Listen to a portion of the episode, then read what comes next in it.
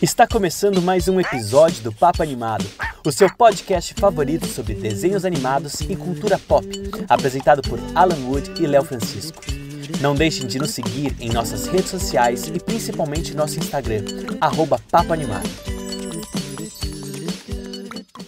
Aí em você. Um Bruno? Fala silêncio, Bruno! Silêncio, Bruno. Alto! Ah, Silêncio, Bruno! Silêncio, Bruno. Silêncio, Bruno! Silêncio, Bruno. Ainda tá ouvindo ele? Não, tá caladinho. Isso! Agora vamos nessa! Tá começando mais uma edição do podcast Papo Animado. Eu sou Alan Wood e tô aqui com ele, ai, de novo, toda semana isso. Toda semana ele vem, eu já não aguento mais. Léo Francisco, e aí, amigo, Oi, como é que você tá? bom? E hoje eu vim e trouxe vários convidados especiais. A gente, por falta de um convidado nesse programa, tá lotado de convidados. A gente vai falar do que nesse programa especial, Alan? Me conta. Ah, você falou vários, já tô em dúvida, não sei mais. Bom, vocês estão vendo aí no título do episódio que hoje é um grande especial sobre duas animações que acabaram de sair, né? Que foi Wish Dragon, Dinho Dragão Genial e também Luca, que é a nova animação da Pixar. Mas não só isso, galera, porque a gente já tá muito chique nesse podcast. Temos convidados para abrir esse programa. Temos convidados super especiais para falar sobre um curta chamado Footsteps of the Wind, né, Léo? Olha só como é que a gente tá, hein? Isso 15 mesmo. convidados num programa só. Aqueles. Estamos trazendo os diretores do curta-metragem, que já ganhou um prêmio internacional e já tá com chance de indicação pro Oscar do ano que vem na categoria de melhor curta de animação. Então, vamos parar de enrolação e vamos falar com o Gustavo Leal e o Fagamelo. Aê, meninos! Bem-vindos! E aí, galera? Obrigado. Salve, salve, salve! E aí, Alan e Léo? Tudo bem aí com vocês? Se apresentem, falem um- rapidinho um pouquinho de vocês, que a gente quer saber pra quem ainda não conhece. A gente sempre fica nessa, já pra avisar vocês. Quem começa? Você? Eu ou você, Léo? Eu ou você? Mas eu vou começar dessa vez. É, bom, sou o Fagamelo, como vocês me apresentaram aí. Eu e o Leal somos diretores da Dirty Works, estúdio de animação aqui, Brasil, São Paulo. E, e junto com a Maya Samba, que, que é residente lá de Londres, a gente dirigiu o curta-metragem, como vocês disseram, Footsteps on the Wind. E estamos aqui para trocar uma ideia sobre isso. Não preciso nem me apresentar, né? Você já apresentou tudo já. Tamo aí, gente. Vamos bater esse papo da hora aí. Falar um pouco do nosso filme. E enquanto o curta não chega pra vocês assistirem, eu e o Alan já tivemos o prazer de assistir o curta. O curta é lindo, meninos. Mas Alan, conta pra gente do que que fala esse curta. Ah, eu amo que ele me, ele me joga todas as sinopses, né, galera? Ah, porque é o momento sinopse aqui. Que É, é, o seu momento mo- de brilhar, amigo. É o meu momento. É o meu momento. Que vai acontecer daqui a pouco, assim que eu achar, achei. Footsteps on the Wind conta a história de duas crianças que perdem seus pais tragicamente. Ah, já começa bem, hein? Ah, vocês estão empolgados para assistir ou estão um pouco tristes? Eu tô chorando já.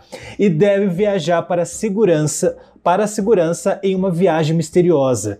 Enquanto lida com temas de migração infantil, luto resiliência, a animação pretende ser uma ferramenta de storytelling. Ah, eu tô falando palavra difícil hoje. Para todos os traumas e sentimentos de perda e esperança. Ah, ah, eu quase, eu quase li, quase li o. Já li a primeira pergunta, eu tô um pouco aqui hoje, hein, galera? Então, esse é Footsteps on the Wind, que eu já começo falando que, assim, eu fui assistir e fiquei muito feliz né? Que é uma animação linda. É uma animação linda, assim, os traços, né? Já falando aqui, às vezes eu até- esqueci que tem convidado, mas já falando aqui que realmente eu gostei bastante. Achei os traços muito bonitos, né? Não sei se como é que foi sua experiência, Léo Francisco, mas eu achei tudo, o visual muito bonito, né? Você sabe que eu é sempre a primeira coisa que eu falo aqui sobre animação é o visual né, o que, que eu acho do visual, e a primeira coisa que eu queria pontuar é que visualmente é uma animação muito bonita, assim, né? Eu não sei se foi essa a ideia que os, os dois diretores quiseram passar, mas quando eu assisti, pra mim tava parecendo que eu tava lendo uma graphic novel, aquela, aquelas animes. Me lembrou um pouco do traço de Hilda que a Netflix tá lançando atualmente, que eu acho lindo também. O pessoal que me conhece aqui no podcast sabe quanto eu sou apaixonado por Hilda. E o filme vai me trazendo lembranças da minha infância. Eu não sei explicar o porquê. Mas, tipo, ele tem alguma coisa que lembra. O pessoal aqui que acompanha a gente sabe que eu sempre cito as animações da TV Cultura, porque eu cresci assistindo aquelas animações independentes da TV Cultura. E o curta vai me trazendo essas lembranças. Tem. Vou já dar um spoiler do que tem no curta, galera. Tem uma canção linda do Sting. Que aí você pensa em Sting e você lembra do quê? Já Nova Onda do Imperador, que é um dos desenhos da Disney que eu mais adoro. Então, olha, olha essa junção. Eu tô aqui na torcida porque os meninos têm que trazer um Oscar pro Brasil, gente. Pelo menos a indicação, gente. Eu já tô aqui na, na torcida. Alan, já falamos aqui um pouquinho sobre o curta. Vamos começar a falar com eles para deixar eles também falarem um pouco aqui. Qual é a primeira pergunta que você quer fazer para ele? Bom, né, a gente sabe um pouco do contexto de vocês, né? Vocês ficarem uns anos trabalhando com publicidade, então de onde veio aí é, a ideia de produzir essa animação, né? Que esse é o, eu acho que é o primeiro projeto grande de vocês, né? Me corrija aí se eu estiver errado, vocês podem contar um pouco do histórico de vocês, né? Mas como é que foi isso? Como é que foi esse processo de produzir o curta e tal, e a, inspiração por trás dele? A produtora ela começou mesmo com a publicidade, né, aqui no Brasil e trabalhando para fora também, em outros países. E esse curta ele chegou na nossa caixa de e-mail, um pedido que veio de fora que a gente até achou que era uma piada, né, que era até uma alguma fã do Sting pedindo pra gente fazer uma fanfic, alguma coisa do tipo, sabe? Um clipe meio ali sem, sem muito apoio, sem muito, né? E, e aí a gente começou a conversar com ela, com a Fernanda, que procurou a gente, a gente descobriu que era de verdade, que era uma, uma proposta vinda, né, com, com um embasamento ali, com o Sting em parceria. É, e a gente foi descobrindo as camadas aos poucos desse, desse pedido, né? Ele veio com uma, uma concorrência entre algumas produtoras do Brasil e da Inglaterra, da Europa. E a gente ganhou essa concorrência.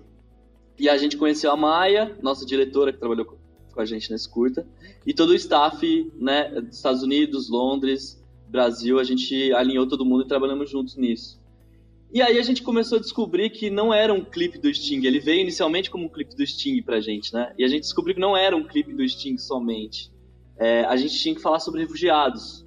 E a gente tinha que falar sobre refugiados do mundo inteiro. inteiro. E como vocês falaram sobre a linguagem, né, sobre a lembrança da infância, esse filme ele é destinado para as crianças refugiadas. Então isso, a gente bebeu muito disso para conversar com elas. E ele é um filme de tratamento de terapia, né? A gente quer usar ele depois de tudo isso como ferramenta de tratamento mesmo desses traumas que as crianças passaram em vários, né, em várias ocasiões ali de, de fuga. E, e aí a gente foi descobrindo essas camadas aos poucos, né? E, e, entendendo e criando essa história. E foi uma oportunidade única da gente começar a trabalhar com conteúdo e com uma história além publicidade, né?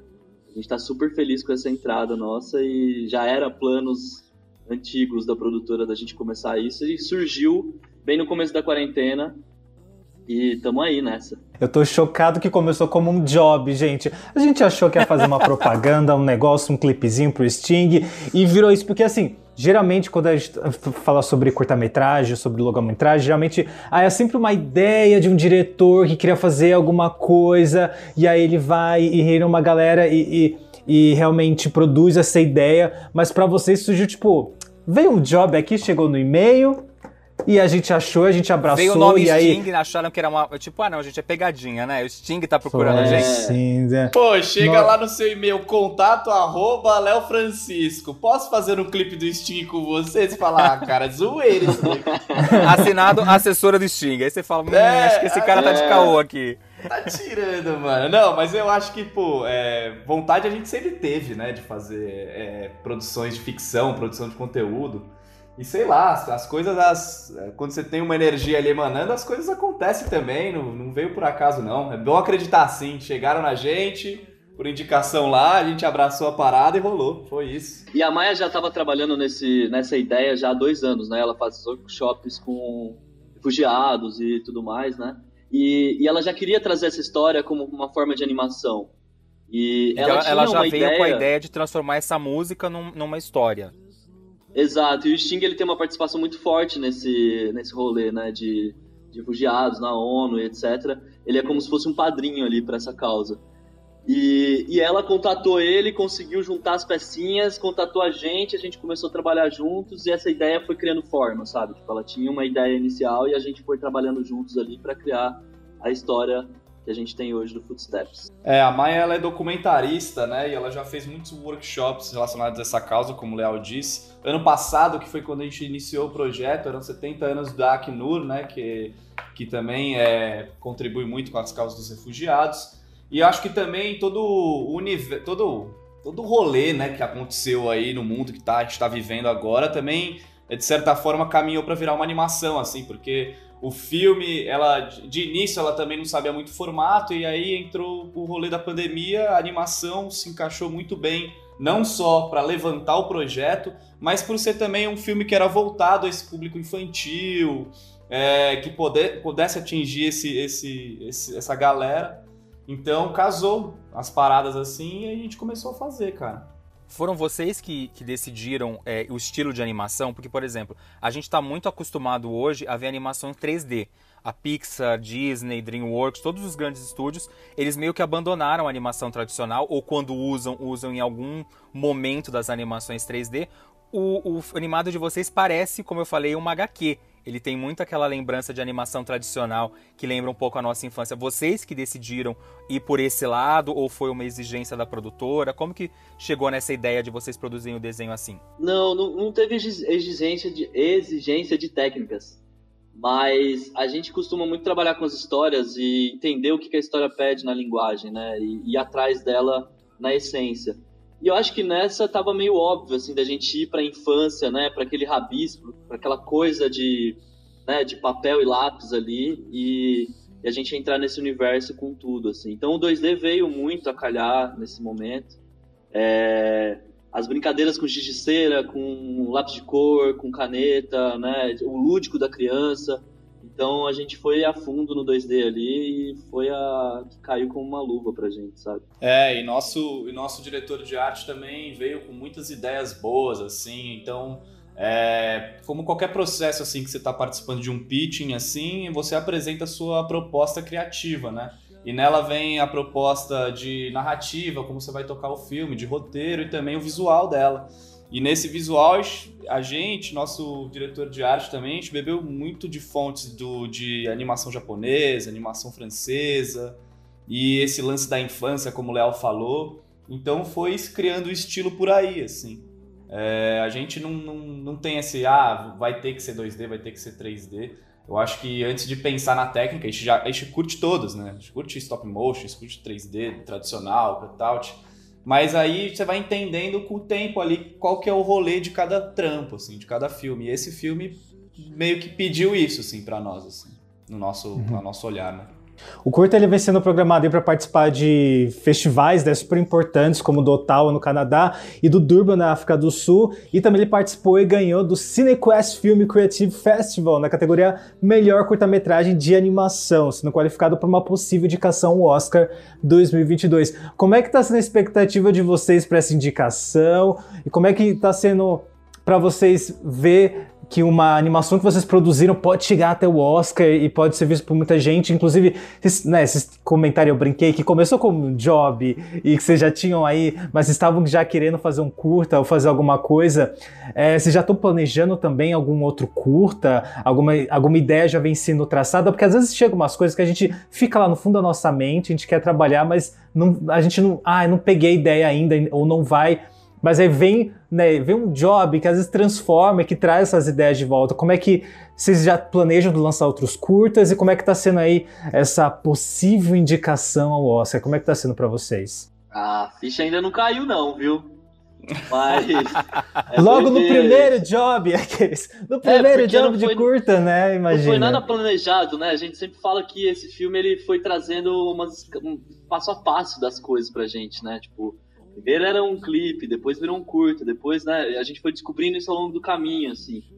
E, e aí, de repente, no primeiro festival que a gente participa, a gente é selecionado, a gente ganha, e, e o festival coloca a gente né, na, na, no Oscar, no hall ali do Oscar, para ser possível é, selecionado, né?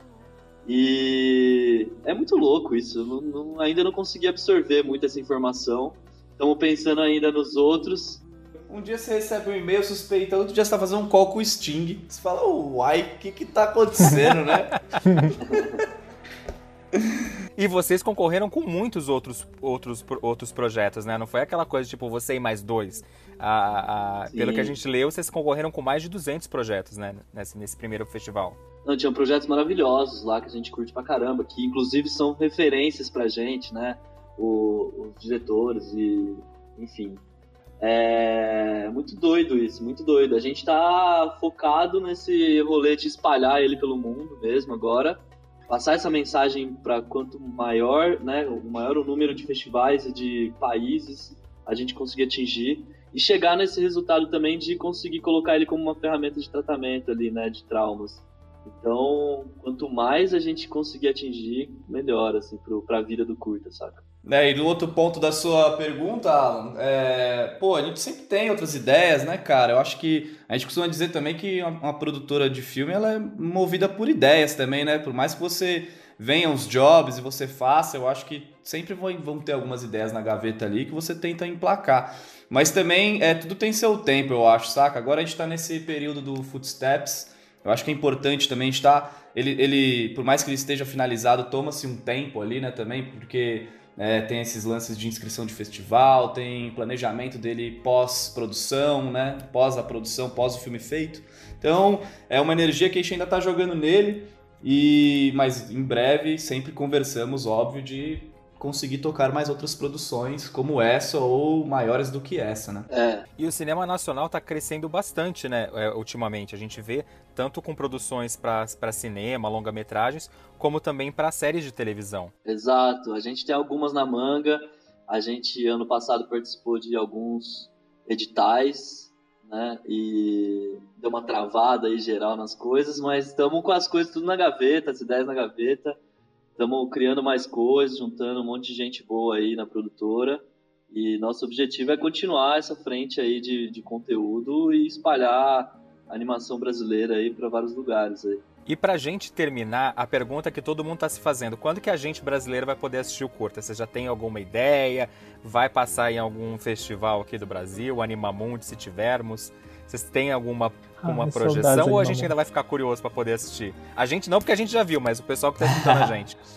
Pô, a melhor dica é. Ó, sem jabá, hein? A melhor dica é seguir os nossos canais nas redes sociais, que é o arroba Footsteps on the Wind, porque o que, que tá pegando? É, agora, nesse lance é, da pandemia também, muitos festivais eles estão sendo online, né? Então, alguns têm algumas restrições geográficas, por mais inscrição, e outras são premiers mundiais. Então, como tem um planejamento todo de inscrição e de seleção do festival, melhor forma é seguir lá, porque quando tiver o screening, uma exibição online do filme, a gente vai divulgar na sequência, assim como está divulgando sempre quando pega um festival, alguma coisa dessa. E aí, acompanhando o calendário com a gente, que está super atento a isso, e a gente quer muito, inclusive, pegar algum festival nacional também, porque ele é importante, assim como o Léo falou, que a gente quer espalhar esse discurso pelo mundo, a gente também quer espalhar ele pelo Brasil para fortalecer também essa indústria aqui no nosso mercado, né, cara? E além de seguir a gente, tem que torcer também, né? Pra gente ganhar os festivais e a gente conseguir exibir algumas coisas aí. Já estamos aqui na torcida, né, Alan? Não, com certeza. E, e- e- e a mensagem do curta é muito bonita também, né? Extremamente importante. No final, tem ali vários dados que, que, que dão uma- ainda um aval ainda maior, né, para a produção e tal, e que deixa tudo mais emocionante. Fala, caralho, que, que curta legal e necessário. Como, né, vocês comentaram sobre como, como esse curta pode ajudar né, é, crianças que, que, que sofreram né, com, com essa questão da imigração, de como muitas crianças perderam seus lares, suas famílias com, com isso. Então, eu acho que é uma mensagem muito importante que, que merece ser dissipada e merece que todo mundo veja e, e comece a pensar um pouco mais sobre isso, né? Super legal, a gente adorou ter vocês aqui, a gente quer, inclusive, Gustavo e Fa- eu, fa- eu, fa- eu falei que eu ia falar Fagá e Fagá Melo. Ah, vou chamar assim, tal qual o Léo Francisco, agora vai ser Fagá Melo, né? Fica Queremos tranquilo. vocês aqui de volta para assim que, o- que o curta estiver disponível aí para todo mundo assistir aqui no Brasil, em algum lugar e tal, alguma plataforma. A gente quer vocês aqui de volta. Se vocês também tiverem outros projetos, né? A gente quer, a gente vai, ó, vou seguir, entendeu? Vou seguir a produtora também para ficar de olho nos projetos. Fiquei bem interessado. E pode contar sempre aqui com esse nosso espaço aqui no Papo Animado, nossas redes sociais. Quando vocês quiserem divulgar algum projeto, alguma coisa, a gente está de portas abertas para a produtora de vocês, tá, meninos? Demais, gente. Obrigado aí pelo espaço. Que bom que vocês curtiram. Vamos espalhar Gostamos ele aí. bastante. Estamos aqui na Valeu torcida para a indicação do Oscar, hein? Com Obrigado, certeza. galera. É nóis.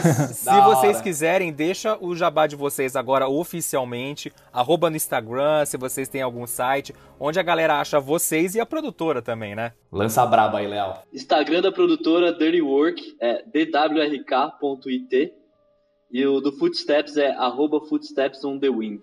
Tudo junto. Segue nós lá.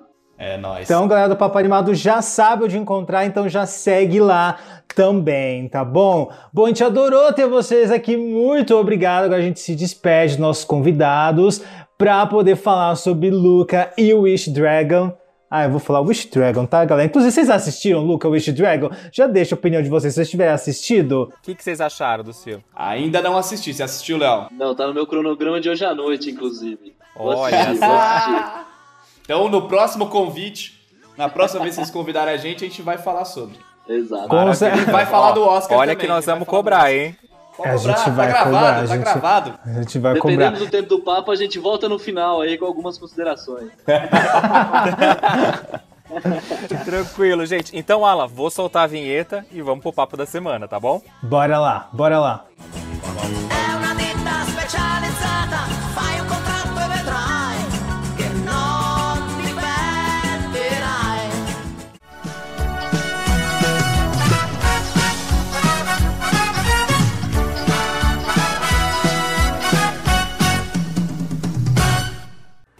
Bom, então finalmente vamos falar deles, né? Os últimos lançamentos aí dos streams, Wish Dragon, né? Jin e o Dragão Genial, né? Da Sony Pictures e Luca. Mas primeiro, Léo Francisco, traga pra gente o nosso convidado que vai nos ajudar a falar sobre esses filmes. Pra falar de Pixar, a gente trouxe no último lançamento no Soul, nosso, um dos nossos últimos programas do ano passado, o Luiz do Pixar Brasil. E era óbvio que o Luiz tinha que voltar aqui hoje pra falar com a gente de Luca. Ele não conseguiu, né, Luiz, assistir Jim e o Dragão Genial, mas vai dar o espetáculo dele, o que, que ele achou do que, ele, do que já foi divulgado e dos nossos comentários também. Luiz, seja bem-vindo mais uma vez aqui ao Papo Animado. Êêêê! E eu tô fe- muito feliz de estar aqui de novo com vocês. Mais feliz ainda da gente conversar sobre Luca.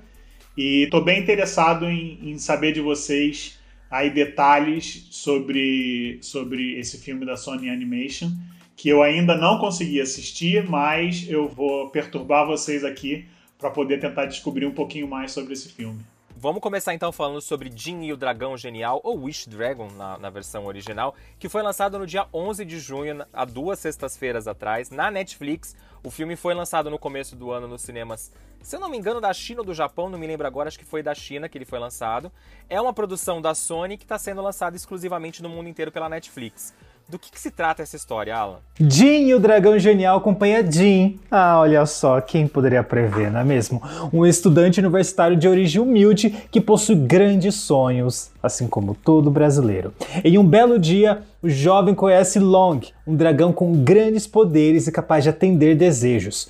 Juntos, partem uma aventura muito engraçada em Xangai em busca da amiga de infância de Jin e de respostas para seus questionamentos da vida. Vamos então falar sobre Jin e o Dragão Genial, ou que eu continuo falando, Wish Dragon, que para mim é um nome muito melhor, muito mais sonoro. A minha primeira pergunta, na verdade, vai pro Luiz, se ele viu algum material sobre esse filme, se ele já se ele viu um trailer, se ele sabe alguma coisa. A gente quer saber o que, que você sabe sobre Dinho Dragão Genial, Luiz. Não sei muita coisa, vi alguns spots é, algum tempo atrás e vi algumas, algumas notícias assim de algumas pessoas. É, para mim tem uma, tem uma comparação é, do, do Mushu. Para mim, quando, quando eu vejo Jin- o Dragão Genial, eu, eu me lembro muito do dragão de Mulan, né? Da animação de Uhum. Mulan. É, então, eu quando a primeira vez que eu vi alguma notícia sobre o filme, eu fiz para mim essa, essa conexão já automaticamente. E vi algumas pessoas, e agora eu nem sabia qual era o título em, em português, estou sabendo agora por vocês. E vi alguns comentários de algumas pessoas dizendo que acharam que a história fica meio que parecida com Aladdin por causa do gênio. Então eu não sei se o dragão genial também tem aí um, um quê de, de, de gênio do Aladdin. já que o Wish Dragon é o dragão que atende os desejos, então não sei se tem aí alguma, alguma correspondência, se pode ter alguma correspondência em relação à história. E aí eu queria saber de vocês, é, para vocês me, me esclarecerem essa dúvida aí, enquanto eu ainda não assisti o filme. Eu acho que o filme tem muito mais a ver com a história do Aladdin do que com a história da Mulan. O, o, o dragão lembra um pouco o Mushu, ele é cor de rosa e roxo, o Mushu é vermelho. Mas é, eu, fiquei, eu tava pesquisando um pouco sobre o filme e eu não sabia. O filme é inspirado sim na, na versão de Aladdin e eu não sabia que a versão original do conto do Aladdin é um conto chinês. E aí depois ele foi adaptado, ganhou a versão para as Mil e Uma Noites, a Disney fez a versão dela.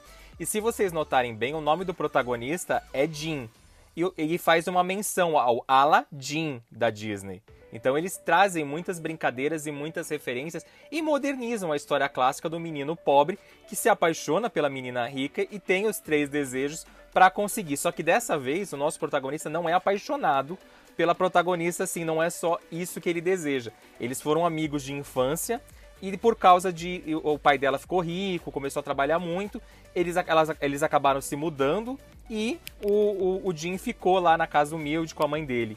Então tem muita coisa a ver com, com o Aladdin. Você sabia disso, Alan? Que o Jim vinha do Aladdin? Mas foi a primeira coisa que eu pensei quando eu comecei a ver o filme, principalmente não quando eu comecei a ver o filme, porque assim, a história, né, quando o filme começa, começa com eles pequenininhos e tal, se conhecendo, até aí tudo bem, até aí tá de boa, você tá conhecendo o filme, tá conhecendo os personagens. No momento em que o, o Long entra no filme com aquele que tá no, não é nenhum numa, numa lâmpada, né? Como é que é? Uma xícara? Um bully? É um, É um bully. bully. Ele sai de um bully, um bully chinês, que inclusive lindo. Se tivesse pra comprar, eu, eu compraria. Achei bem bonito aquele bully.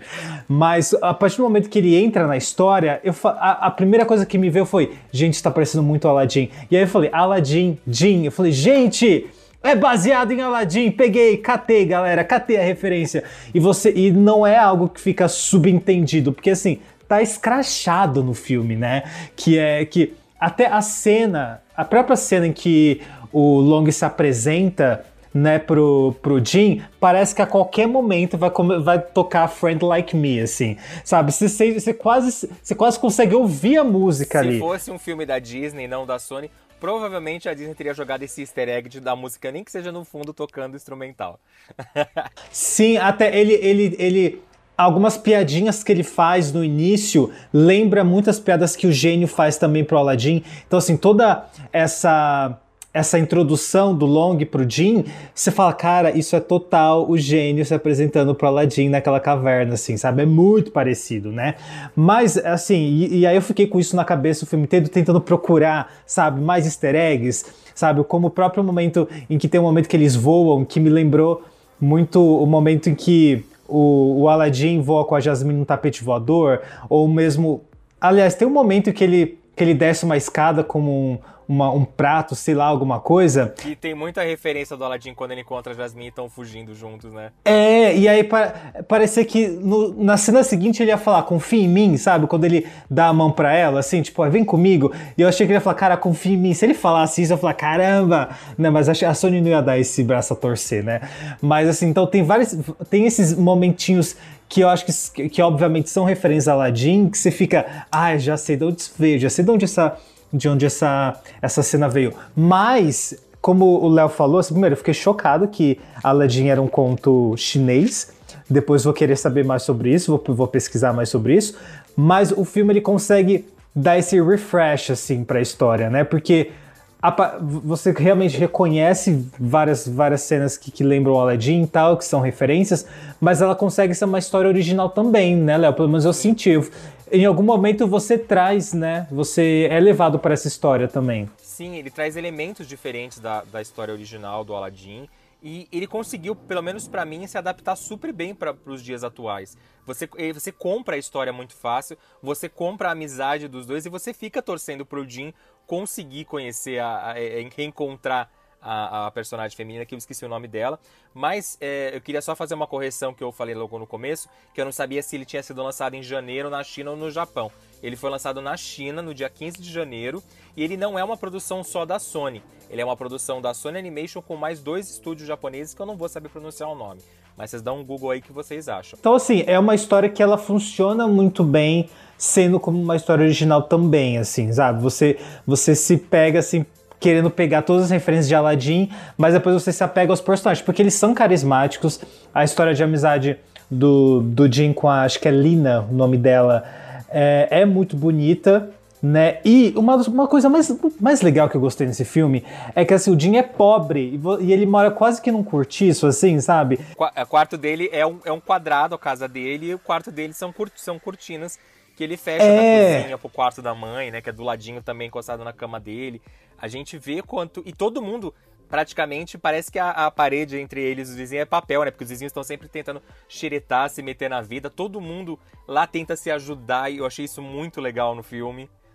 Os personagens da vizinhança. lembrou muito a casa de uns amigos meus, assim, da escola, porque tinha essa, essa, essa- esse negócio do quarto ser dividido por uma, por uma cortina e tal. Eu tinha vários amigos da escola que era desse jeito, assim, né, gente? Porque, para quem não sabe, a cada dois podcasts eu falo isso, isso. Eu sou um garoto de periferia, tá, galera? Então, eu me identifiquei. Então, eu acho que quando eu vi a casa do Jim, me pegou muito no coração, assim, de eu conheço esse cara, ele foi meu amigo da escola, sabe?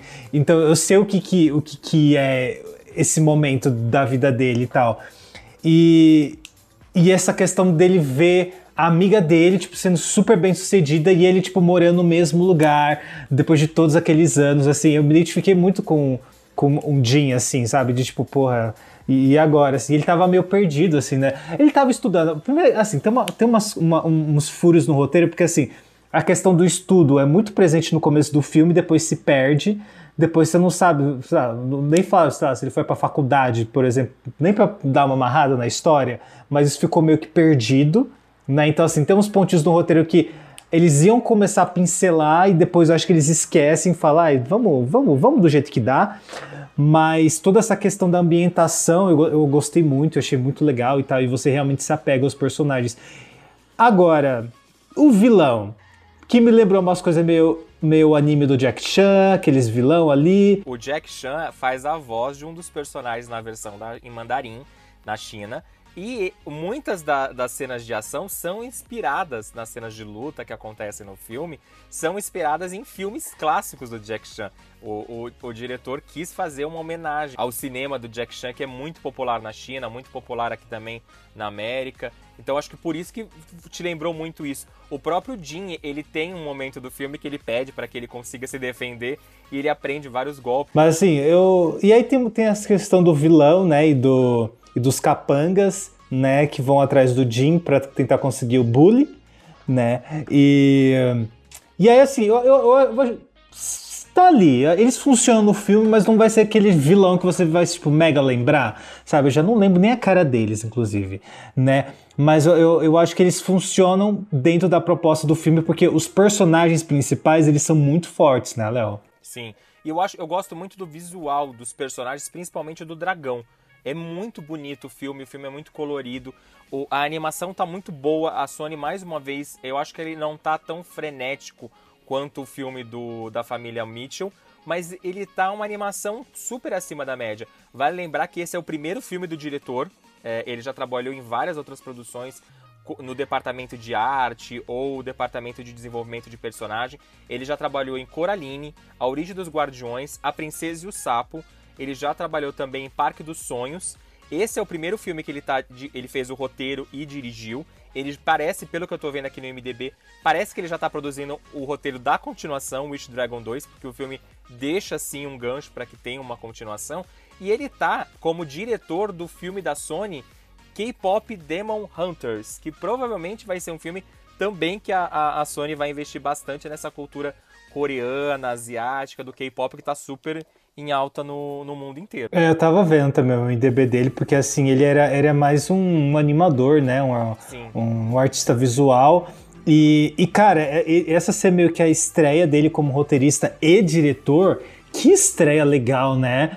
Geralmente vezes sai umas, umas bosta quando é o primeiro, mas assim, ele fez um. Primeiro, com né, você citou Família Mitchell, que era algo que eu ia citar também, porque ah, esse filme pra mim veio numa expectativa grande, porque eu tinha gostado muito de Família Mitchell, é, como ideia, não tanto como execução. não sei se você chegou a ver Família Mitchell, Luiz. E o que, que você achou do filme? Eu O vi. que, que você, que você gostou? Como é que foi? Como é que foi para você? Família Mitchell pra mim foi uma, uma grata surpresa, assim. Eu gostei muito, muito do filme. É, me surpreendeu muito. Eu não tava, não tava esperando. As minhas expectativas eram bem, bem baixas, assim. E foi um filme que me surpreendeu muito, assim, tanto em termos de roteiro quanto em termos de, de execução. Eu acho que, que a Sony tem, tem investido, acho que, acho que muito a partir de, de Homem-Aranha no, no Aranha Verso, eu acho que ela está investindo numa outra, numa outra pegada visual. Eu não sei como é que tá no, no Jim, o, o dragão genial aí, mas porque eu realmente não, não vi. Mas é, a o filme da família Mitchell me surpreendeu muito. Eu, eu curti bastante, me diverti bastante assistindo o filme e achei a história, a história bem, bem legal também. Então, eu acho que é um, um ponto bem. Acho que a Sony tem, tem dado. Tem conseguido marcar muitos pontos assim no, na, na indústria de, de animação e, e tem, tem, tem se tornado cada vez mais, mais relevantes com as, com as produções dela. né? Eu, eu vou ser polêmico aqui, gente. Eu achei, eu pelo menos me diverti muito mais assistindo Dinho, Dragão Genial, do que a família Mitchell. Você também, Alan? Ah, eu não queria chegar nessa conclusão agora. Eu queria dar uma. queria Pode puxar um pouco eu quis mais. ser polêmico assim. agora já. Sei que eu me diverti bem mais nesse. Eu não sei se é porque a história eu já conheço do Aladdin, então você já embarca, você já meio que se apega fácil aos personagens. Mas eu, do começo ao final do filme, eu me diverti assistindo, eu tava torcendo pelo Jim. É, na hora que ele também, assim como acontece no- na, na versão da Disney, ele esconde quem ele é no começo da menina, aí a menina descobre a verdade. É, o filme, eu acho que mesmo trazendo uma história já tão conhecida como a do Aladdin, ele consegue apresentar a trama para uma nova geração que pode não ter visto ainda o Aladdin clássico da Disney ou só ter visto o live action, mas ele consegue em alguns momentos surpreender com as reviravoltas da história. A, a, a cena final para mim quando vamos dar spoiler como falamos, é, a cena final quando o Jim descobre que o, o grande vilão entre aspas é o pai da menina com quem ele conviveu o tempo inteiro, pra mim foi uma coisa que eu falei, caralho, gente, não, não esperava isso do filme. Tava esperando mais um, um final tradicional igual o desenho da Disney. Mas você não sabia que o vilão era o pai dela? E Desde o começo, não. Nossa, eu, eu saquei logo no começo. Ah, eu sou uma Logo no começo eu saquei. Era domingo de manhã, ela não exige do meu cérebro. Eu saquei. Eu, foi depois de um dia de trabalho. Então, assim, mas eu saquei porque o. Ah, eles não fizeram muita questão de esconder, porque dava muito pra ver no. Ele, porque ele aparece meio que numa sombra assim. E eu falei, esse aqui é o pai dela. Eu lembro, dessa, eu lembro desse, desse design desse rosto. Da silhueta. dessa silhueta, mas enfim, eu tinha sacado desde o início. Mas sabe o que, sabe o que eu gostei? Que tem uns pontos que eles podiam ter dado uma dramatizada quando, como, quando ela descobre, né? Quando ele conta e tal, que ele. Que ele, quem ele é de verdade, e, e seria muito momento sabe, dela virar e fazer todo um drama pra ele tentar ir lá com ela de novo, e não, as coisas se resolvem como dois adultos, sabe? É, e que eles vão e ele. Não é? E tipo, você fala, putz, agora vai haver um puta drama. E não, tipo, meu, por que você não falou? Caralho, tá tudo bem, não sei o que, nanana. Sabe? Então, tipo, ele se resolve no jeito que você não espera. Você acha que vai, vai- eles vão entrar num arco de um puta drama e, e se resolve super rápido. Ou seja, porque o filme ele tem outras coisas pra mostrar. Aquele não era o ponto, né? E não era o clímax do filme. O Luiz tinha comentado sobre o, o, né, o, sobre o design né, eu, do, do- da animação e tal. Eu acho que ele, na- diferente do Aranha Verso e do, Família e do da família Mitchell, eu acho que ele não é tão ousado, né, em questão estética, mas ainda assim é um filme bonito. Eu acho que talvez seja isso que teria sido um pouco mais legal no filme, assim, se eu pudesse dar, falar, ah, eu mudaria isso no filme, eu acho que eu gostaria de ver alguma, alguma outra estética, porque a Sony tá vindo né, nesse- nessa crescente, né? Porque a família Mitchell tem uma proposta completamente diferente do Aranha Verso e que são duas propostas que também são diferentes de outras animações que a gente costuma ver. Então eu adoraria que Jim seguisse esse esse padrão que não é padrão, sabe? De, mas de explorar alguma outra coisa, de ter algum diferencial. Porque quando você vê, é uma animação ali 3D, bonita, bem feita, mas é uma animação 3D. Não sei se você sentiu isso também, Léo. Não sei, eu acho que eu, eu, eu sinto o que eu vou o que eu vou falar agora se encaixa pra mim perfeitamente no no Luca, que é o próximo filme que a gente vai falar aqui hoje. Eu acho que a gente é legal você ter coisa diferente, como a gente teve no Família Mitchell. É legal ter coisa diferente, como a gente viu no, no Aranha Verso, mas você não precisa inventar a roda todo o filme. O, o, o, legal do, do Dinho Dragão, o, o Dinho Dragão Genial, é que ele é um filme gostoso, sessão da tarde. Ele não te promete entregar o- uma invenção de roda, mas ele cumpre o que ele é. Ele é um filme divertido. Tipo, você assiste, você se distrai. Eu acho que apresenta a história do Aladdin para uma nova geração. Pra mim é um filme só pra mim ter, por ter descoberto que a história do Aladdin não era uma história vindo das Mil e Uma Noites, era baseado num conto chinês. Eu fiquei, oi, perplexo também. Quero pesquisar mais sobre isso, quero ver um pouco mais sobre essas informações, porque é uma coisa que a gente sempre fala, né? Às vezes a gente tem uma versão de um filme, é, a gente pensa em. A gente falou muito isso no episódio de Anastácia, né? Acho que foi o Diego que comentou isso. A Disney lançou Branca de Neve. Quando você pensa em Branca de Neve, você pensa na hora na, na versão da Disney. Mesma coisa com Cinderela, mesma coisa com Anastácia, que você lembra do desenho animado da Fox. E eu achei que esse filme, óbvio, tem como você vai acabar comparando com o Aladdin, mas eu acho que ele é atual, ele, cons- ele consegue ser original do jeito dele.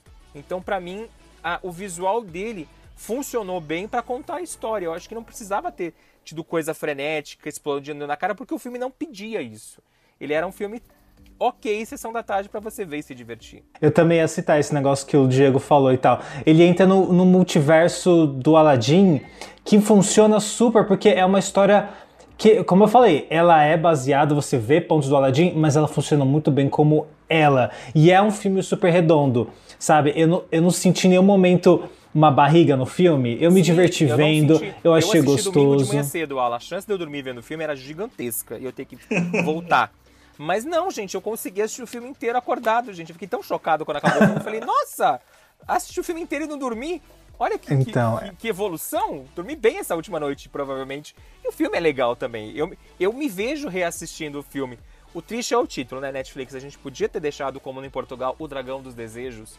Por que não, Netflix? Por que não? Ah, não sei, também acho péssimo. Se pudesse desejar qualquer coisa. Oh, entrega! Tenha um bom dia! Obrigada. Entrega! Obrigado! O que seria? Oi, Lina. Feliz aniversário. Ah, eu tô com saudade. O quê? Ah, ah, não! Ai, meu Deus! Ai. Saudações, grande mestre! Os céus se abriram! Seus desejos serão realizados! Hã? Putz, um camponês? Hum, vai ser fácil. Eu tenho uma pergunta para fazer para vocês sobre. É, é mais sobre a Netflix, é mais sobre a relação da Netflix com, com a, a Sony do que especificamente sobre o, o filme, né? É, a gente teve aí é, o filme da família Mitchell, que era um filme da Sony que estava programado para estrear no, nos cinemas.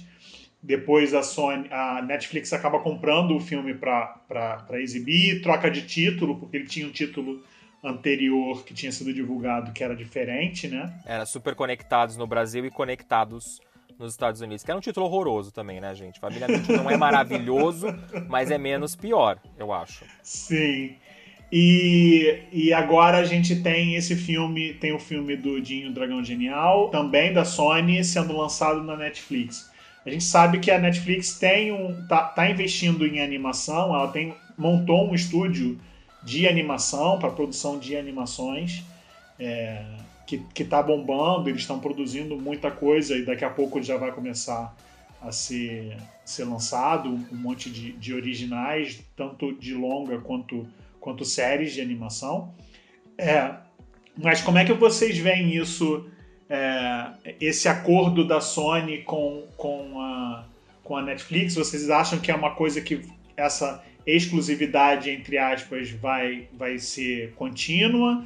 Ou vocês acham que é, um, é, é nesse período assim, meio, meio, meio final, pós-pandemia, onde, onde de repente não tem muito espaço ainda, uh, os estúdios não querem, não querem investir em lançamento para cinema, e aí de repente a Netflix está comprando, e é esse acordo. Vocês acham que isso deve se manter com as animações da, da Sony, ou vocês acham que não? Que daqui a algum tempo vai ser só estreia no cinema. A gente também tem o Vivo, que é o próximo filme com canções do Lin-Manuel Miranda, que já foi divulgado trailer, material que vai estrear no segundo semestre na Netflix, que é da Sony. A única produção que não vai ser lançada na Netflix, que vai estrear nos cinemas, é o Hotel Transilvânia 4, que estava previsto agora para julho, mas foi jogado para outubro nos Estados Unidos e aqui no Brasil deve acontecer a mesma coisa. Eu acho que é por conta da pandemia que isso está atrapalhando um pouco. A gente está com cinemas, ficamos um bom período com cinemas no mundo inteiro fechados. Agora com os cinemas reabrindo aos poucos, com o pessoal voltando aos cinemas, a gente também tem o ponto de a galera não tem dinheiro para assistir todos os filmes. A gente está vivendo uma crise Uhum. financeira no mundo inteiro. As pessoas vão Uhum. escolher e também todo mundo parou. Muitas distribuidoras não lançaram os filmes, pelo menos os filmes grandes. Eu acredito que o segundo semestre desse ano ainda vai haver muita mudança. O pessoal ainda vai muito que mexer nos seus calendários, porque senão vai acabar sendo uma carnificina.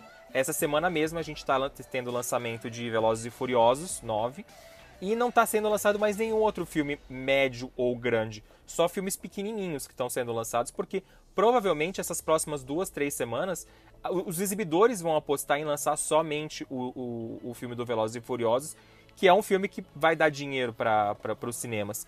E mesmo os cinemas estando abertos, não são todas as salas que estão que abertas. Por exemplo, aqui em São Paulo, o Shopping Eldorado tem 10 salas de cinemas, o complexo inteiro. Mas, se eu não me engano, só 4, 5 salas estão funcionando.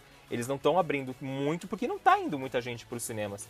Então eu acho que a Sony fez um acerto em vender esses filmes para Netflix, porque também precisa de conteúdo. E eu não sei se o público em geral pagaria para assistir a família Mitchell e o Jim e o Dragão Genial vivo. Um Hotel Transilvânia, que já é uma franquia conhecida, até eu acho ok eles terem mantido no, nos cinemas. A Paramount tá mantendo o lugar silencioso. A Disney tá fazendo apostas é, bem híbridas, por exemplo, que a gente vai conversar daqui a pouco. Luca não tá vindo para os cinemas, ele tá indo direto para o Disney Plus. É, outras produções estão indo para os cinemas. Eles estão tendo que escolher, porque, querendo ou não, eles precisam de conteúdo para o digital. Nos últimos meses, o- o- as novidades do Disney Plus não são novidades que você fala, nossa, que incrível. Óbvio, tem as séries da Marvel que cumprem seu papel, mas a gente não tem um grande filme da Disney nesses últimos do- dois, três meses sendo lançado no Disney Plus.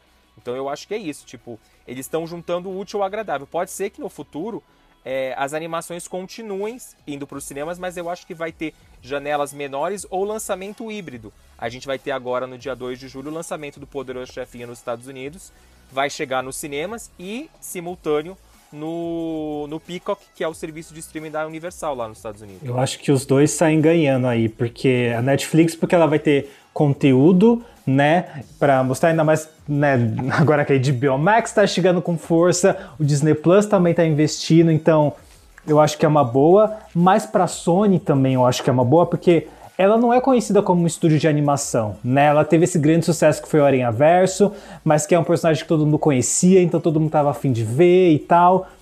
Mas é ótimo para você apresentar essas animações para uma outra audiência, né, ou para uma nova audiência, para uma audiência grande como a da Netflix tem, que inclusive é uma audiência super família, não é tão segmentada como o Disney Plus ou como vai ser o HBO Max, que eu acho que são serviços um pouco mais segmentados, que você tem públicos um pouco mais específicos. A Netflix ela abrange um público maior, então a Sony também ganha porque se as pessoas começam a falar, e se esses filmes. O Jim tava. Eu vi esses dias, estava no top 10 da Netflix, né? De, Já tá duas de semanas filmes né, e tal. serviço. Então, assim, é uma, então, assim, eles estão fomentando esse mercado, eles estão. Olha, somos a Sony, também produzimos boas animações, então as pessoas vão consumir isso no streaming. E quando começar a lançar no cinema, eu acho que pode rolar essa, essa questão do lançamento híbrido e depois de janelas menores, assim, depois deles fomentarem todo esse catálogo deles. Tipo, olha só, nós temos todo, todo esse histórico de boas animações, agora vocês podem pagar para ir no cinema para assistir essas animações também. Então acho que eu- é um, é um acordo que pode funcionar para os dois. Pelo menos eu estou, eu pagaria agora. Antes eu não pagaria para ver um filme da Sony em animação, por exemplo. Agora, veio com dois acertos muito bons, que foi o Jim, que eu achei ótimo, que eu também acho muito mais redondo que a família Mitchell, que é uma história muito mais contida, também tem muito menos personagens, é muito menos frenético e funcionou muito bem. E Mitchell também foi muito legal, que é um que eu gostaria de ver no cinema, inclusive. Mas, então, assim, eu acho que eles conseguem fomentar uma audiência para quando tiver aí funcionando tudo normal no mundo inteiro e tal, poder a galera ir pro cinema. E a gente teve a prova do contrário recentemente. A, a Netflix lançou já faz alguns anos atrás a série baseada no filme do Spirit, lá do cavalo. A série provavelmente deve ter sido um sucesso de, de, de audiência na Netflix, porque ela tem várias temporadas produzidas pela DreamWorks. E agora, no mês de junho, eles lançaram nos Estados Unidos a- o filme, que acredito eu que conclui a, a franquia. Eu ainda não consegui assistir o filme e eu só vi a primeira temporada da série. É, e o filme não foi bem de público, o filme foi um fracasso. Mesmo com a pandemia, a gente sabe que os números estão menores, mas, por exemplo, o Scrooge foi lançado durante a pandemia e o Scrooge foi muito bem.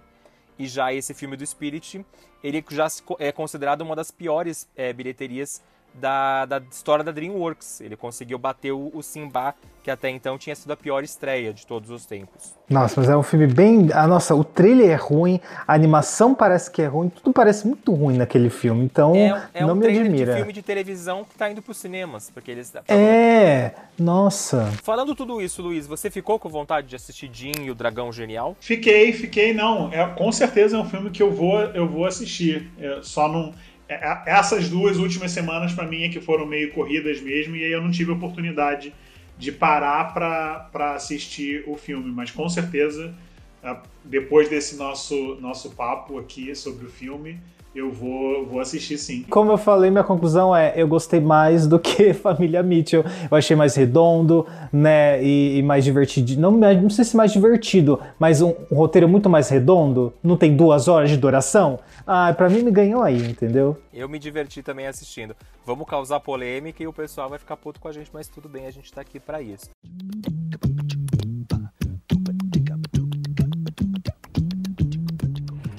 Mas vamos falar sobre o, o último lançamento da Disney Pixar agora, Luca, que acabou de chegar no Disney Plus sem cobrança adicional, como aconteceu com o Soul é, no final do ano passado. E Alan, do que que fala Luca pra quem ainda não sabe? É, então, né? Tô pegando outra sinopse porque aqui tem no Google, gente, é, do, é a primeira sinopse, é horrível.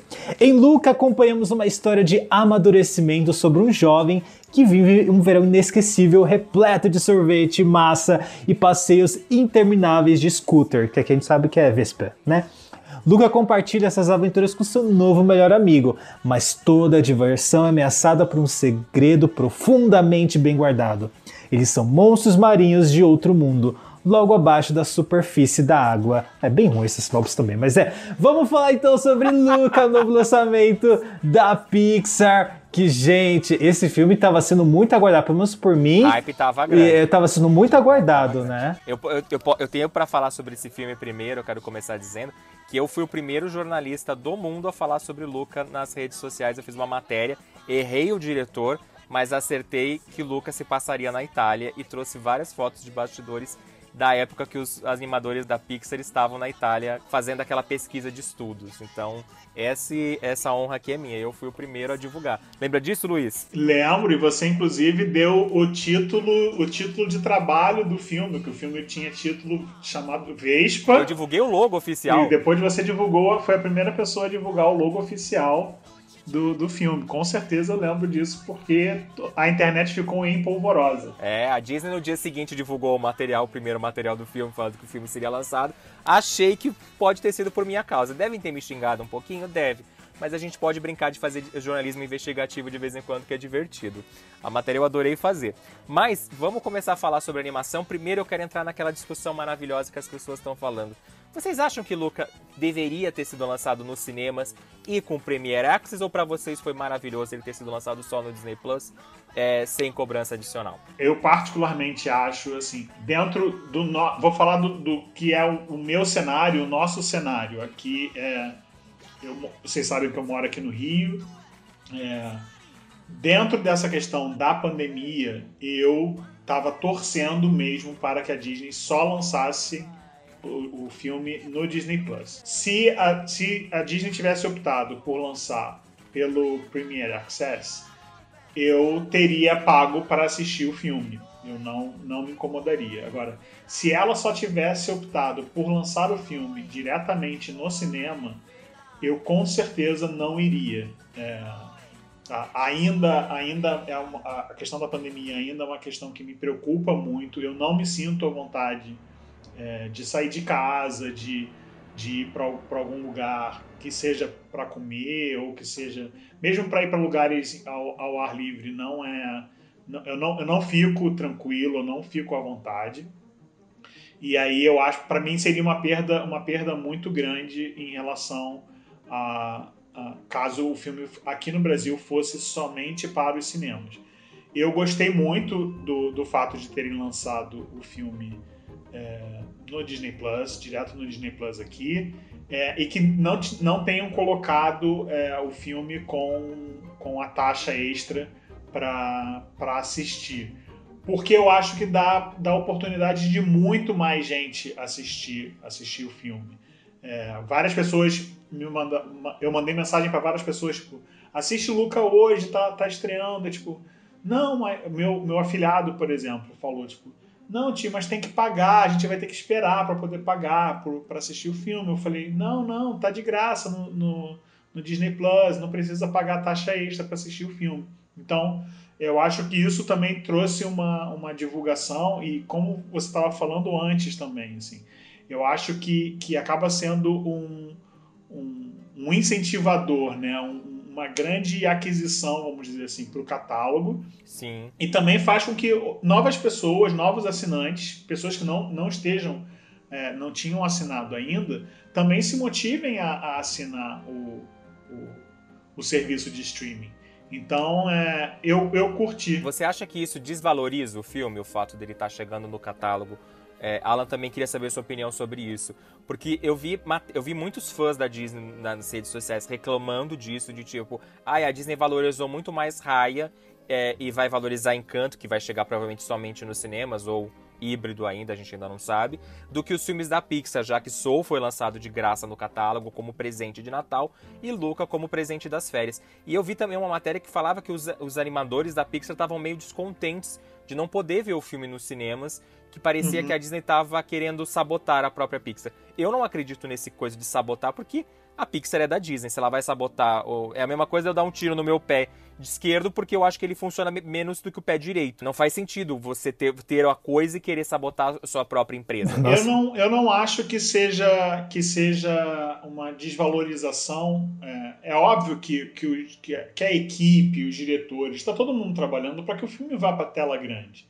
Mas a gente, a gente entende também que existe uma preocupação, tanto eu acredito que existe essa preocupação, tanto da Disney como companhia, a Disney Company. Eu acho que eles ganhariam, ganhariam bastante dinheiro com é, a, a, cobrança da taxa para, para a Luca. Mas eu acho que eles, em termos de, de divulgação e de estratégia de, de marketing, de investimento na plataforma, eles ganham muito mais.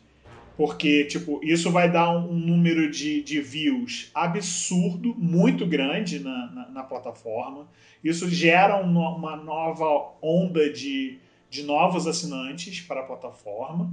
É, e ela continua é, é, divulgando isso e, e, e, trabalhando e continua ganhando em, em, outras frentes com a, com a exibição do, do filme, né? Não necessariamente só com o ingresso de cinema. Mas Luca tem uma, particularidade, que é em vários países do mundo o filme está sendo lançado nos cinemas. É, todos os países que não têm Disney Plus ainda tá chegando pelos cinemas. Sim, e, e então é, existe existe uma uma um, um híbrido, vamos dizer assim, em, em termos da divulgação, para que eles também não perdessem é, essa, essa divulgação.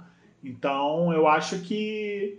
é, eu, eu gostaria muito de ver, mas confesso que se fosse agora para o cinema, eu, eu, eu iria ter que deixar passar, porque eu, eu realmente não me sinto confortável para ir ainda de, de ir numa sala.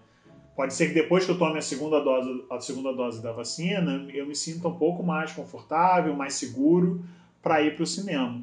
Mas eu acho que é super estudado e eu acho que, que seria. Eles corriam o risco de, de ter uma perda caso eles é, não fizessem ou híbrido ou se eles optassem única e exclusivamente por lançar o filme nos cinemas. Da maneira como foi Soul. Soul foi postergado, postergado, postergado o máximo que eles puderam, porque até porque senão ia acontecer o que você estava citando sobre essa questão da, da pandemia, de, de, de ter um, um gargalo, né? Porque a gente tá, tá tendo agora, vai ter agora uma, uma série de outros lançamentos de grandes estúdios que, que foram segurados porque é, não quiseram lançar em streaming ou, ou lançaram E os em- cinemas estavam fechados. e os cinemas estavam fechados. Então, eu acho que eles não tem a, ele- eles não perdem. Eu acho que a- a- o Disney Plus só tem, só tem a ganhar. O filme está em cartaz nos Estados Unidos na,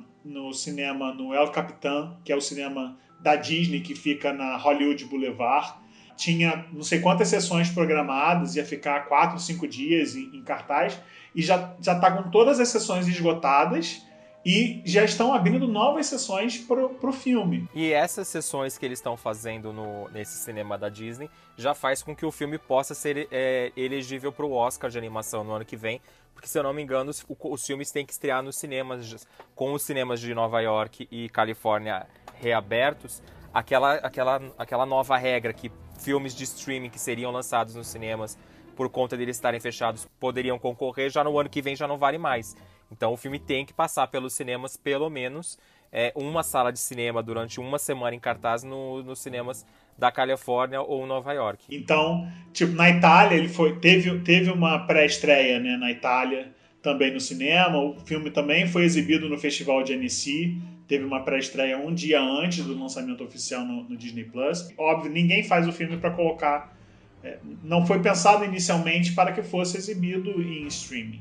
Mas é, eu acho que eles estão tentando fazer esses lançamentos da melhor maneira possível, né? É, então, Luca, Luca e Soul não foram lançados no cinema, mas tiveram um boca a boca absurdo, assim. E Luca, por mais, eu sei que tem, tá tendo uma puta divulgação e tal. Inclusive, eu amei que chamaram a Dani Calabresa para fazer um especialzinho lá no YouTube do, da Disney e tal. Vi tudo, achei maravilhoso. Mas o boca a boca de Luca tá muito parecido com o de Soul, sabe? Que é o Soul que podia facilmente ser apagado porque foi lançado no Natal, finalzinho do ano e tal, podia facilmente ser um filme Mulher Maravilha, né? facilmente podia ser um filme que ia passar despercebido e foi esse fenômeno e foi pro Oscar e ganhou e, e as pessoas até hoje ainda falam de Soul. E Luca continua também eu todo dia eu entro no Twitter e pessoas fora da bolha da animação comentando: "Ah, vocês já assistiram Luca?". Eu vi gente do meu trabalho falando, sabe? Gente completamente que só vê as coisas do mainstream, sabe, comentando, ah, você viu o filme novo da Disney que entrou e tal, minha prima viu e gostou e, e falou pra assistir, então tá tendo um puta boca a boca que Raya não teve, né?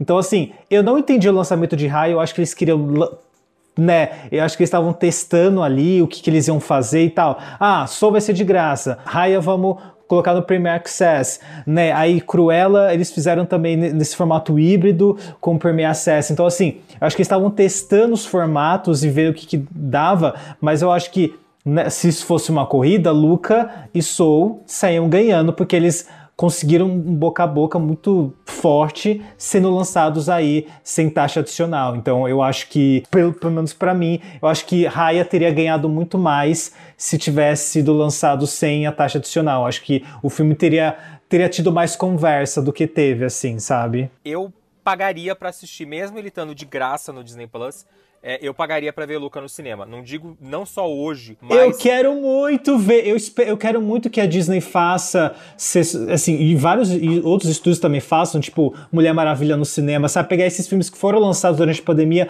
pra ver nas telonas. Eu quero muito ver Soul também na telona, eu quero ver Raya na telona. E eu quero muito que os estúdios se mobilizem pra fazer esses filmes que foram lançados durante a pandemia irem para os cinemas, porque eu acho que, que eles são filmes muito bons pra você só ver eles em casa, assim, sabe? E Isso que está acontecendo no cinema da Disney lá nos Estados Unidos, de sessões lotadas, eles tendo que aumentar. É sessão lotada não, esgotada, né? Não vamos dizer lotada, porque eles ainda não estão podendo usar o número máximo Ah. de pessoas na sala.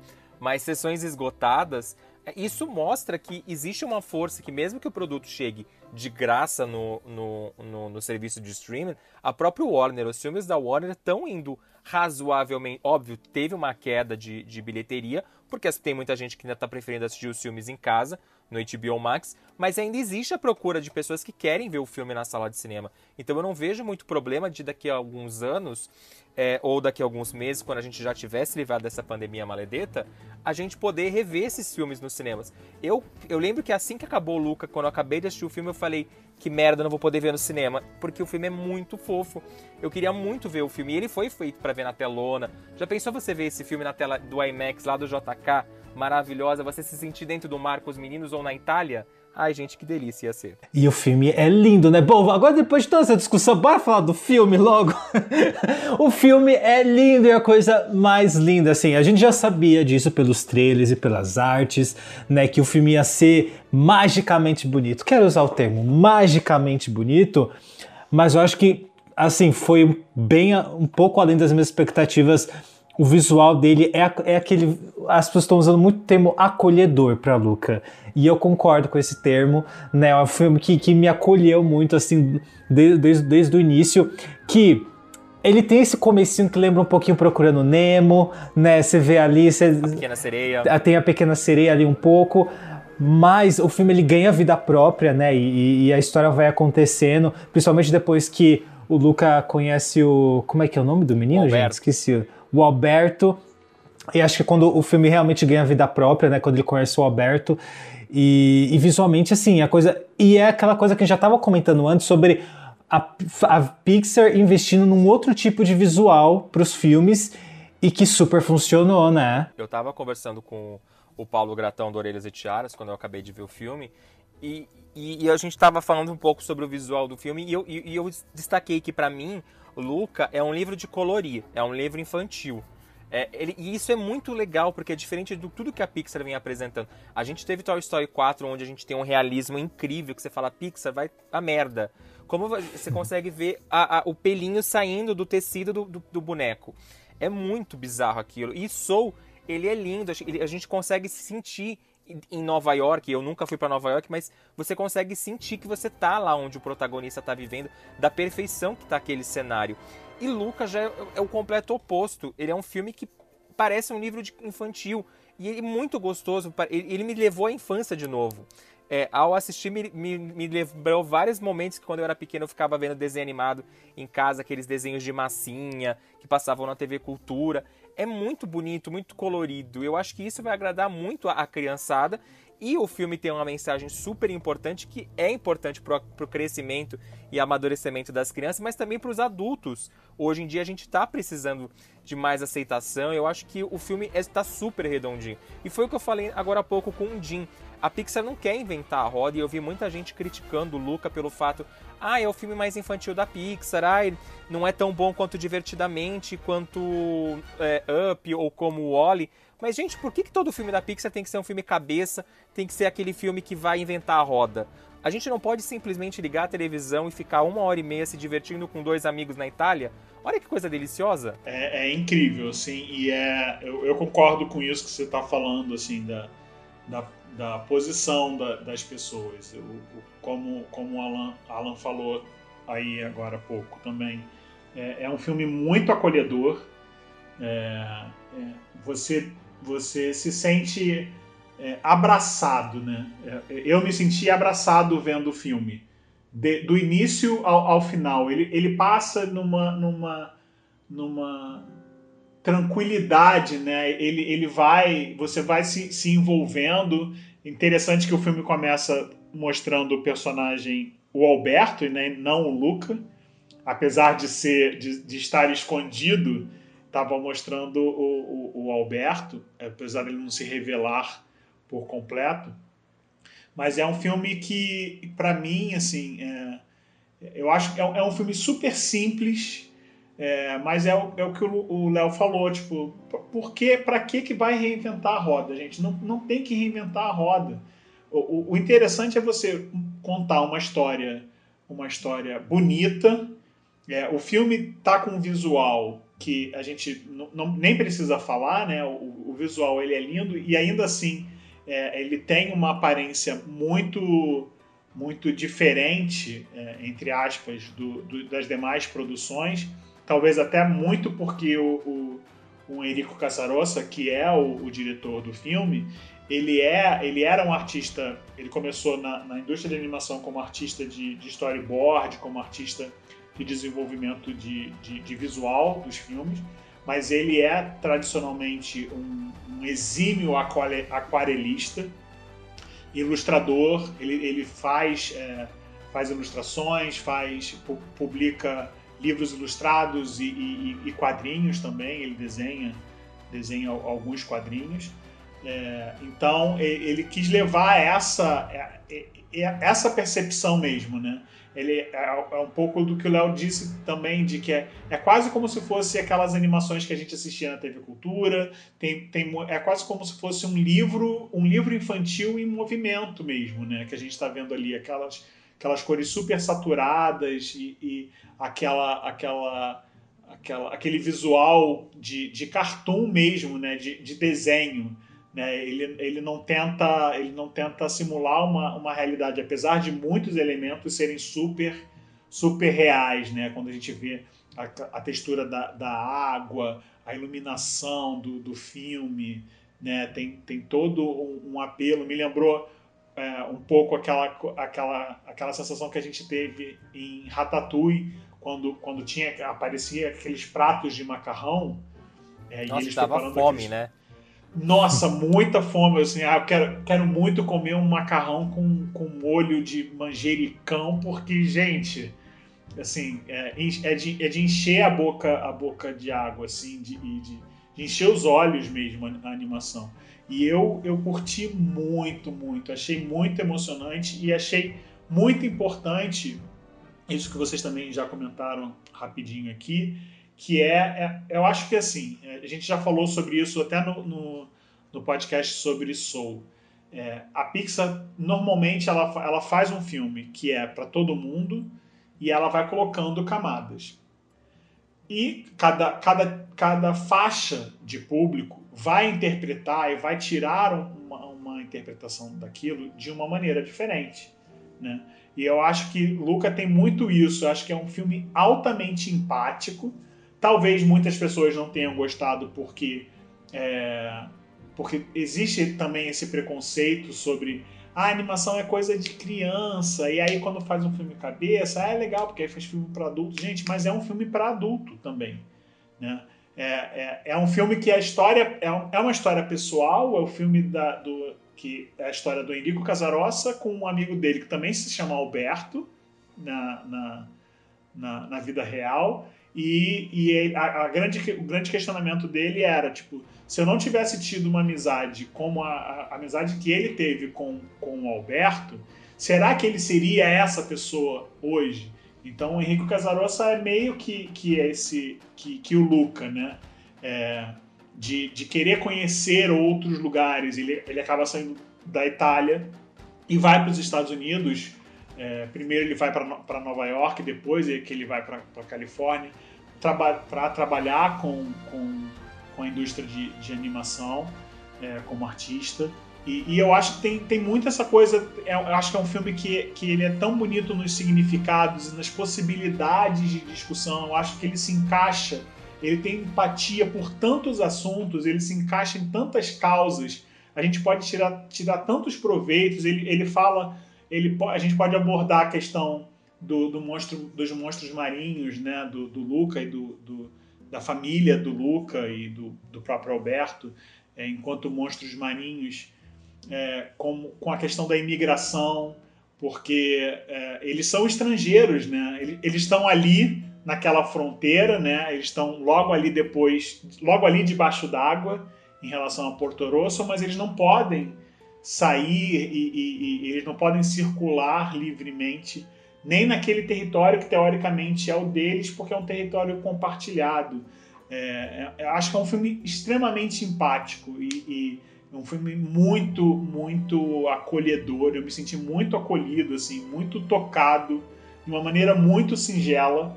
É, não, é, não foi um filme, não foi o filme da Pixar que eu mais abri o berreiro, né? Que eu, que eu mais chorei, por exemplo. Mas é, eu achei ele muito comovente, muito comovente. É, eu diria que eu achei ele mais comovente do que do que Soul, por exemplo.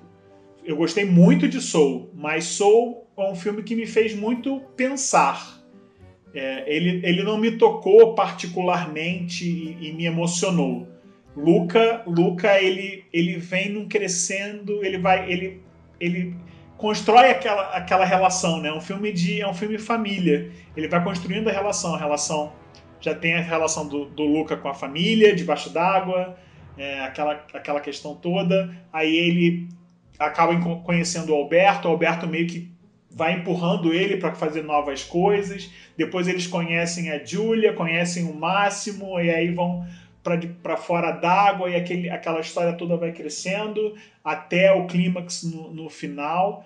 E, e, aquilo eu acho que é, é, muito é muito acolhedor, é muito motivante, é, é muito da gente lembrar dos, dos nossos amigos de infância. Ainda mais nesse momento de pandemia que a gente tá afastado das pessoas que a gente gosta, né? Exatamente, exatamente. E, e, e eu, e eu me vi muito nessa questão que o, que o Enrico Caçarossa pergunta mesmo. Então, quando eu lembro dos, dos meus melhores amigos de infância, alguns deles nunca mais eu vi. É, outros, eventualmente, eu tenho algum contato, ou sei de alguma notícia via rede, é, rede social. E, e, assim, caraca, será que eu teria sido. É, será que eu seria hoje essa pessoa que eu sou se eu não tivesse passado, se eu não tivesse conhecido é, tal pessoa, se eu não tivesse tido uma amizade ou, ou um encontro, ou tivesse sido apresentado a uma referência, a um desenho, ou, ou, ou seja lá o que for. É, tudo isso vai ajudando a construir, né? E, e, tem um negócio que é muito, muito bonitinho no filme, que me deixou muito contente, que é os créditos finais do filme. A gente pode falar de spoiler, né? Um pouquinho? Pode, claro. Uhum. Tá. É, os créditos finais, eles meio que continuam a história, porque ele, por meio das ilustrações, vai mostrando como é que o Luca tá em Gênova na escola junto com a Julia, e o Alberto, como é que o Alberto tá, tá se virando, ajudando o Máximo na, na pescaria e com interagindo com outras pessoas.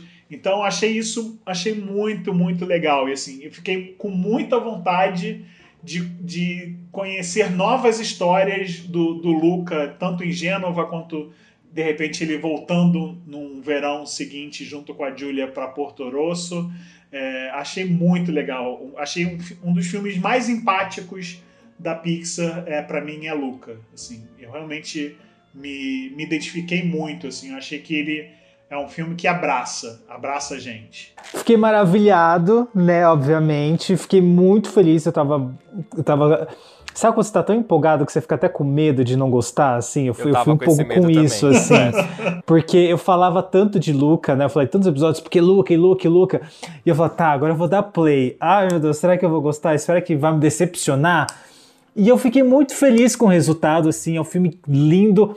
Eu gosto que é um filme contido, né? Assim, é, é se não me engano, é, é a estreia, né, do Erinco, Erinco, Enrico Casarossa na direção de longa, né? Ele, ele fez o curta, que inclusive faz rola essa referência à La Luna, né, que foi uhum. o acho que o primeiro curta, né, dele da Disney, se eu não me engano, que ele que ele dirigiu. E aí tem essa cena belíssima que quando rolou a cena eu falei: "Meu Deus, ele colocou, ele basicamente colocou La Luna ali, né?" E eu achei muito bonita a referência e tal. Então quem não assistiu quem não assistiu Luca, primeiro assistir La Luna e depois ver que vocês vão pegar assim muito fácil a referência, assim. Eu achei muito bonita aquela cena. Só um parênteses, ela. Eu quero, só porque você falou dessa cena bonita, eu amo todas as cenas que o Luca ou o Alberto estão sonhando juntos ou separados.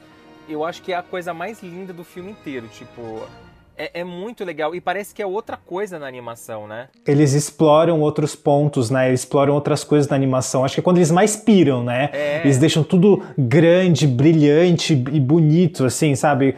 Porque, assim, a animação em si, por exemplo, tem como vocês já- falaram da animação e tal, né? Sobre os personagens se- ser essa coisa mais cartoon, mas também tem a água e acho que a construção da cidade e os cenários são mais próximos do, do, do realista e tal. Então acho que funciona muito bem, mas quando eles estão sonhando, eles dão uma extrapolada ali, né? Deixa tudo um pouco mais mágico. Realmente é, é- é lindo.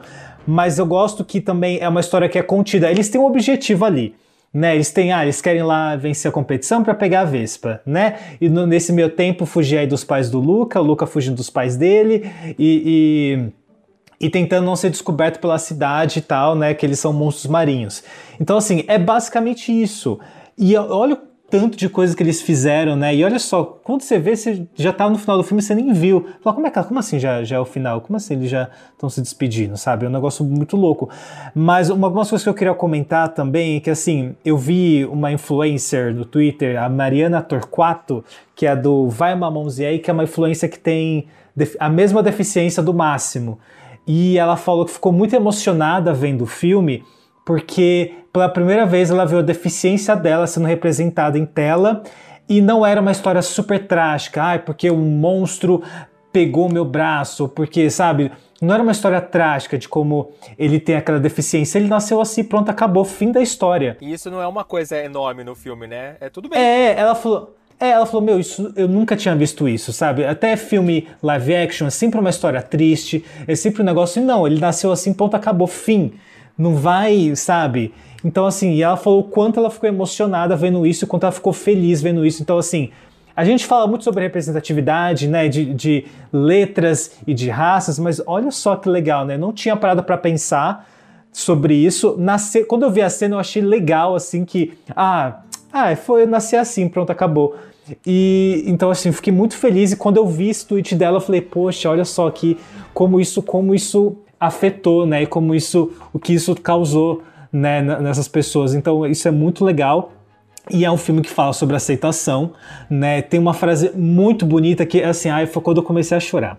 Foi quando eu comecei a chorar, né? Que a mãe do Luca, né? Que ela, eles, né, lá- logo, logo no final do filme, e falando, né? Tipo, ele sabe que ele não vai ser aceito em todos os lugares, mas felizmente ele acha pessoas boas pelo caminho. Eu acho isso tão bonito, assim. É a avó dele que fala isso, é muito maravilhosa essa cena. É lindo, é lindo. É, cara, e é assim, é uma mensagem que me pega no estômago, assim, sabe? Porque, tipo, é, é isso, sabe? É isso, sabe? A- a- qu- quando a gente convive com diferenças e co- como o próprio Luiz falou, acho que dá pra muito bem você pegar a questão da imigração, mas dá pra você pegar, assim, você tem um catálogo de, de vivências que você pode encaixar ali, mas quando Sim. você tem essa mensagem no final, isso encaixa em todas, e, e- Sim, e isso é muito bonito, né? Então é, é ali co- que amarra todas as mensagens. Assim, você pode. Tem a galera que fala sobre referência LGBT, que pode ser uma alegoria e realmente funciona, mas tem várias outras, né?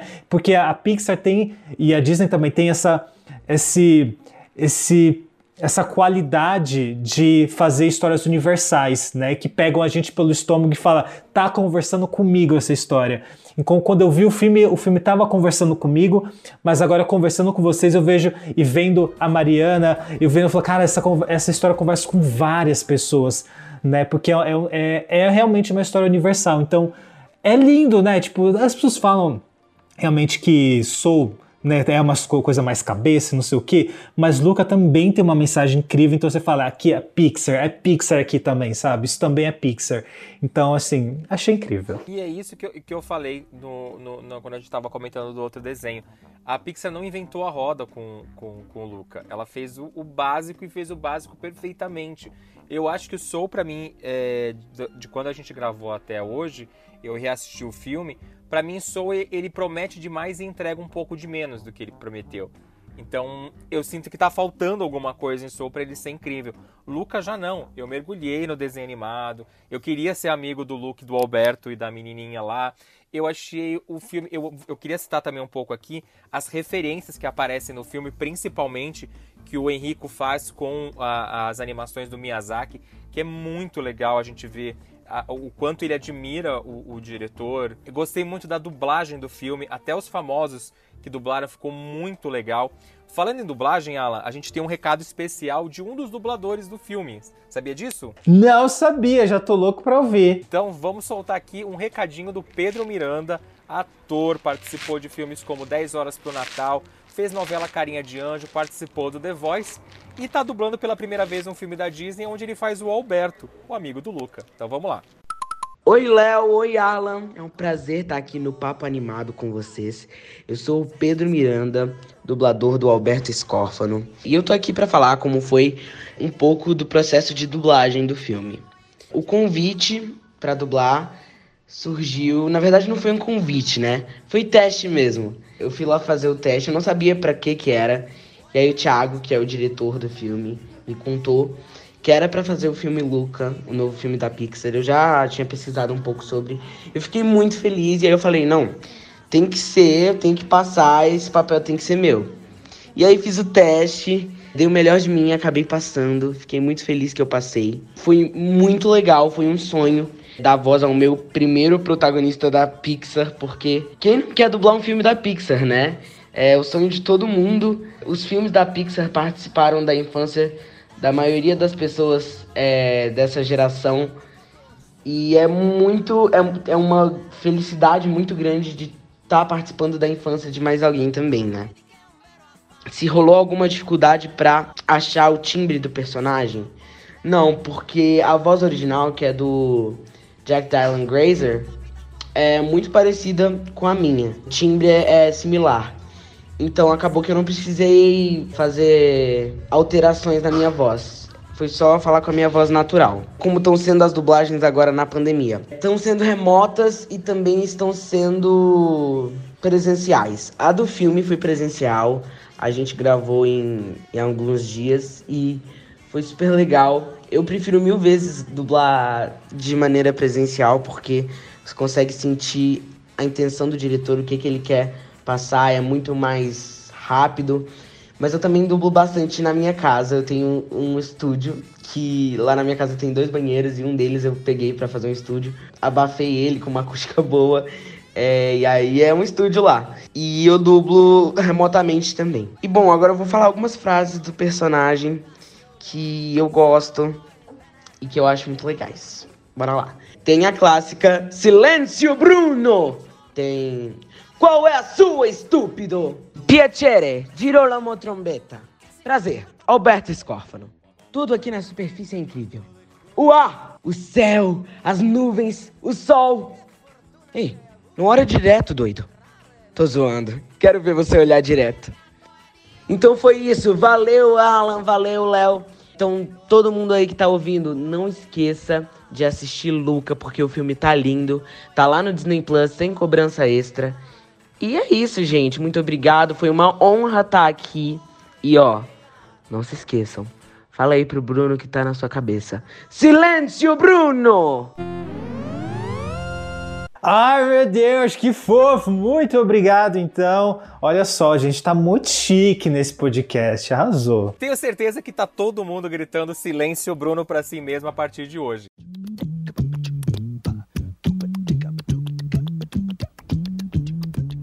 Que mais vocês querem falar sobre o Luca? A gente tem mais um tempinho pra gente poder finalizar. Vamos falar as conclusões finais de cada um, que cada um quer ainda citar um pouco sobre o filme, que a gente ainda não falou. Eu, eu tive a oportunidade de entrevistar o ah, Henrique era isso Caçarossa. que eu ia te perguntar. Eu tava tentando lembrar que eu precisava, eu preciso falar alguma coisa ainda. É, conta pra gente isso, Luiz, que você falou que você bateu um papinho com ele, né? É, foi super rapidinho, mas foi uma, foi uma experiência muito, muito legal de participar de uma mesa redonda junto com outras três pessoas da América Latina, num round table uma entrevista com o Enrico Caçarossa antes do lançamento do filme. E aí eu tive a oportunidade de fazer duas perguntas para ele. Uma, uma eu perguntei quais, quais tinham sido as inspirações pro, pro foi uma, pergu uma pergunta e meia e a segunda pergunta. Então, nessa primeira pergunta, eu perguntei quais tinham sido as inspirações para para Luca e o que, que ele tinha para contar sobre, sobre o filme. E ele falou que, que Luca, principalmente, tem uma inspiração meio que na, na história, na, na, na, história de amizade dele com, com um grande amigo dele, Alberto, que ele era muito próximo, é, principalmente nas férias, nas férias de verão, na Itália, quando ele era pequeno, que ele depois acabou ficando muito tempo afastado desse, desse amigo e acabou reencontrando esse amigo agora, é, meio que na hora de, de lançar é, o filme, próximo da, do lançamento, da finalização do filme. E a, a grande pergunta dele era: será que ele teria sido, será que hoje ele seria essa pessoa que ele é se ele não tivesse tido amizade e todas as histórias de, de amizade é, junto com esse amigo Alberto que, que ele teve? Então, é, e aí ele usa isso como, como um gancho para construir essa história que não é. Óbvio que o Henrique Caçarossa não é um monstro marinho, nem o Alberto é um monstro marinho. Pai, que droga! Que droga, né? É, mas ele, ele utiliza essa, essa, essa inspiração, assim como a, a, o fascínio que ele tem pelo espaço, visto que ele já tinha feito curta La Luna, e tem, tem muitas referências na, na a espaço em, em Luca. E também essa, essa, esse fascínio dele também por, por histórias que ele escutava quando ele era pequeno e no, principalmente na, na época de, de, de, de, verão, quando ele ia para a parte da Riviera, Riviera Italiana, justamente nesse momento quando estava próximo desse amigo Alberto, onde ele é, escutava histórias sobre sobre monstros marinhos, sobre criaturas do mar, lendas de, de pescadores. Então ele meio que junta isso tudo e serve como uma grande inspiração. E aí eu perguntei também para ele nessa primeira pergunta se por um acaso Lucas sempre foi tinha sido pensado como um longa-metragem ou se em algum momento ele era um curta-metragem que virou um longa-metragem. E aí ele disse que, que não, que desde o início ele é pensado como longa-metragem. E aí é o, é o desenvolvimento mesmo, né? Como, como a história vai, vai se construindo. E aí, no final, eu tive a, a, a, a oportunidade também de conseguir fazer uma segunda pergunta para ele, que era sobre é, o que, que tinha mudado, o que, que ele achava que tinha mudado na indústria de animação é, desde que ele tinha feito La Luna até agora. E aí ele, ele ficou surpreso, assim. Ele falou, nossa, isso é uma boa pergunta. Tipo, e aí eu percebia que meio que ninguém tinha perguntado aquilo para ele para ele antes, né? E aí ele falou, nossa, mudou mudou muita coisa, mas também não mudou muita coisa. De uma maneira geral, a maneira de se fazer não mudou. Muda muito a tecnologia, mudou muito a tecnologia. É uma tecnologia que ela é criada para para que se tenha um hiperrealismo, né? Computação gráfica, ela, ela sempre tenta chegar é, num, numa coisa muito real, e aí ele citou, por exemplo, os filmes de super-herói. Hoje em dia a gente faz filmes de super-herói super realista com, com computação gráfica, e muitas coisas são inclusive animadas, né? O que acaba sendo. Não, nem tudo é feito com, com, com captura de movimento, muitas das, daquelas coisas que a gente vê os heróis se movimentando e, e as cenas acontecendo são feitas com, é, com animação em computação gráfica. Então aí ele falou, olha, a gente, eu tento sempre tirar proveito, estou tentando tirar o máximo proveito disso, mas eu estou tentando justamente pegar um outro lado, o que não é o lado do hiperrealismo, é tentar usar essa tecnologia que é fantástica e essas mil possibilidades que a gente tem e justamente tentar levar para um outro lado, levar para um lado mais artístico, levar para um lado onde eventualmente eu possa usar uma textura que, que me aproxime muito de, de uma aquarela, poder trabalhar a luz de um jeito que fique é, como se fosse uma ilustração. Então, é, é muito bacana de ver ele falando isso, porque isso é visível em Luca, né? Isso é muito, muito visível em Luca. Então, foram essas duas perguntas que eu, que eu assisti. E eu tive essa semana assisti também uma, um painel que teve num evento chamado View, que é uma, um, um encontro de criatividade que acontece todos os anos na Itália. E eles fizeram um painel essa semana sobre Luca também, com vários artistas e com a produtora e com o Enrico Casarossa. E aí, uma das, das coisas que foi muito engraçado que perguntaram sobre a questão do silêncio, Bruno. E aí ele falou assim: gente, de antemão eu já gostaria de deixar aqui as minhas sinceras é, desculpas para todos os Brunos do mundo que vão agora ficar escutando silêncio Bruno, silêncio Bruno.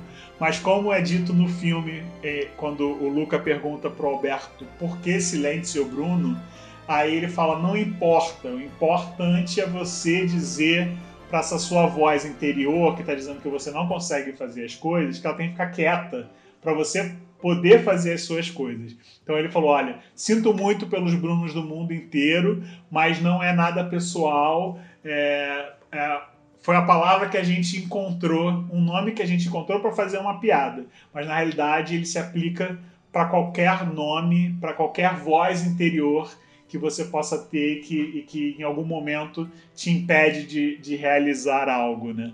Então foi, foram, foram coisas bem, bem legais de poder acompanhar. Você vai produzir algum conteúdo, é, Luiz, sobre isso? Onde a gente pode encontrar? Vai estar no seu site, o Pixel Brasil, tudo isso? Vou, tô, tô, vou, devo terminar até o final dessa semana. É, a gente vai, tô terminando de, de editar e juntar algumas coisas que tanto dessa entrevista quanto de uma outra uma outra é, palestra que eu vi, sessão de perguntas e respostas no Festival de Annecy, que eu também consegui fazer uma pergunta lá.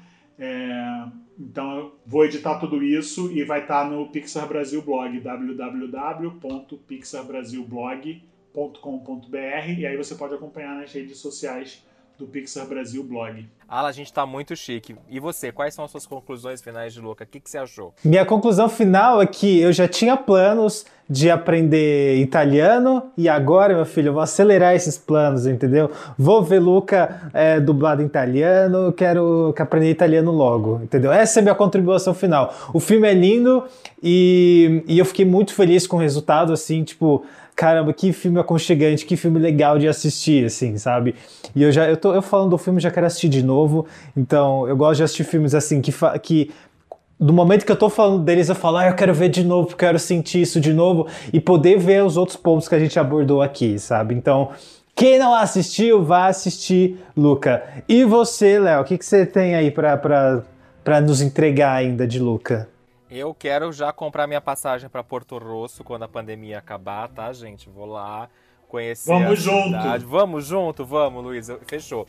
Acabando a pandemia, a gente vai para Porto Rosso. Quero morar lá, gente. Eu sempre brinco que a Itália é o lugar que eu não quero conhecer tão cedo, porque eu vou me apaixonar lá e vou querer ficar lá para sempre. Então, é um lugar que eu tenho medo de ir. Mas, é, você terminar o episódio hoje polêmico. Eu acho que Luca é a melhor coisa que a Pixar já lançou desde Viva. Acho que Viva é um pouquinho melhor do que Luca, mas eu gostei muito do filme, tô indicando muito para as pessoas verem. E para mim é, é, o oposto do que a, a galera vem falando, que é um desmérito o filme entrar no catálogo da, do Disney Plus sem a cobrança. Para mim é um mérito, porque eu torço muito para que Luca seja assistido por muita gente. Eu torço que as pessoas se encantem, se apaixonem pelos personagens. Eu já quero os Funko Pops do Luke e do Alberto para ter aqui na minha, minha, minha coleção. E acho que Luca que é um filme gostoso, que vai trazer assinantes pro Disney Plus e que seja visto por muita gente. Como o Alan mesmo falou, Raya não, não teve tanto hype do que jeito que teve Luca. E Disney, se você lançar Luca nos cinemas aqui no Brasil, eu vou pagar meu ingresso para ir assistir. Isso eu te garanto. Eu quero muito ver Luca na telona. E, aliás, agora eu fiquei curioso, assim, qual que, qual que é o próximo lançamento da Pixar? Aqui que eles já, já falaram alguma coisa? Já, já tem algum material? A gente tem o Turning Red, que é o da menina que quando fica ah, brava. Ah, é verdade. Meu Deus, como eu quero ver. Isso? Se a gente Turning tem Red. um episódio no Papo Animado é, em vídeo que você me gravou falando sobre os próximos lançamentos da Pix. É, é, eu tenho um vídeo sobre isso, inclusive, eu tô tonto. Mas Assistam, é verdade, pessoas, como eu tô animado. O Alan não assistiu o vídeo que ele gravou. Eu esqueci, é, eu tava tão doido naquela época. Lança em março Mas nossa, vem, é verdade. E depois a gente tem. Lightyear no meio do ano que vem, que é o filme da origem. Ah, esse aí, Ah, esse eu caguei. Mas Turning Red, verdade. tô- esse, esse é outro que eu tô empolgado. Eu fiquei muito feliz com o Luca, agora eu quero ficar ainda mais feliz com Turning Red, que eu tô apostando muitas fichas nesse filme também.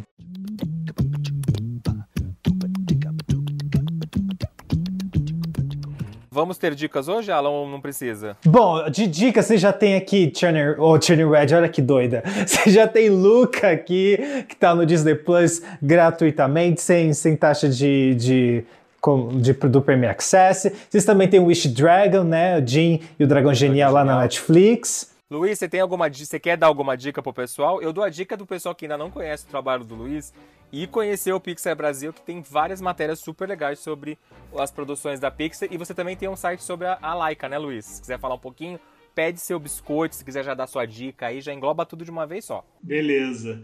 Eu. Quem quiser me acompanhar na- nas redes sociais é, pode me procurar também. Luiz Saguar. Saguar underline Luiz no Instagram. No Twitter é L Saguar, tudo junto. Então, Luiz Saguar é só me procurar por lá. É, de dica, gente, por favor, vejam Luca, revejam Luca, vejam Luca com dublagem italiana, porque isso é a, é a próxima que eu vou fazer também, conforme o, o, o Alan falou. É, porque é, é uma coisa. É, é lindo, assim, é realmente muito, muito, muito bonito. Então, é- essa tem sido. Essa é a minha dica mais imediata. Também estou seguindo essa dica de vocês, vou assistir é, Genie, o Dragão Genial no Netflix. É isso, assim. é, já, já tem, já tem muita coisa que, tá, que eu tô atrasado para assistir, mas de, de cabeça, assim, tipo, assistam Luca, gente. Por favor, assistam Luca, porque vocês vão realmente gostar. E você, Alan, onde a gente te encontra nas redes sociais essa semana? Arroba alanwood.mp4 no Instagram, alanwood no Twitter. E não esquece também de seguir a gente no arroba papo animado, né? Sempre bom reforçar, comentar foto, dizer o que vocês acharam de Luca, o que vocês acharam de Wish Dragon, né? Dinho, o Dragão Genial. Sempre vou falar, eu vou falar sempre essa dobradinha. Wish Dragon, Dinho, Dragão Genial, como se fosse um subtítulo. e, e é isso. E você, Léo? Eu tô no Instagram como Cadê o Léo Francisco e no Twitter como Léo Francisco. E também queria aproveitar mais uma vez e agradecer muito a presença do Luiz, que é uma delícia sempre o bate-papo aqui com ele. E Luiz, a gente promete que você vai voltar aqui ainda esse ano para falar de outro filme de animação que não seja da Pixar, por favor, tá?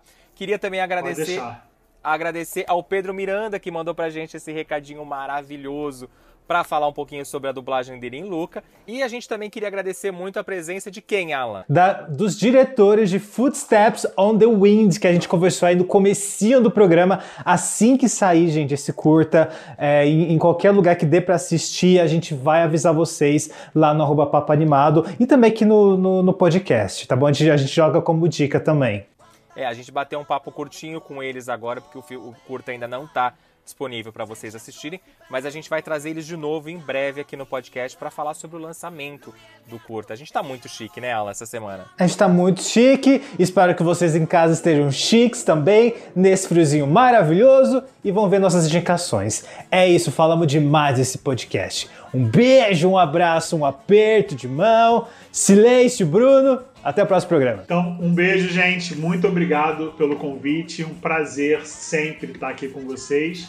E até a próxima. A gente se esbarra aí nas redes sociais. Tchau, tchau, gente. E eu adoro aquela frase que o Luca fala: Eu sou um garoto comportado quando o, o- o Alberto tira ele do mar. tchau, gente.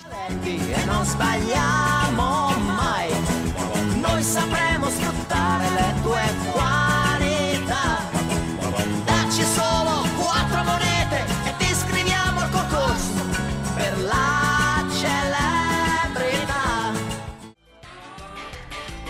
Você ouviu o Papo Animado, o podcast mais animado do Brasil, com seus amigos Léo Francisco e Alan Wood. Voltamos em breve com mais novidades. Edição Léo Francisco.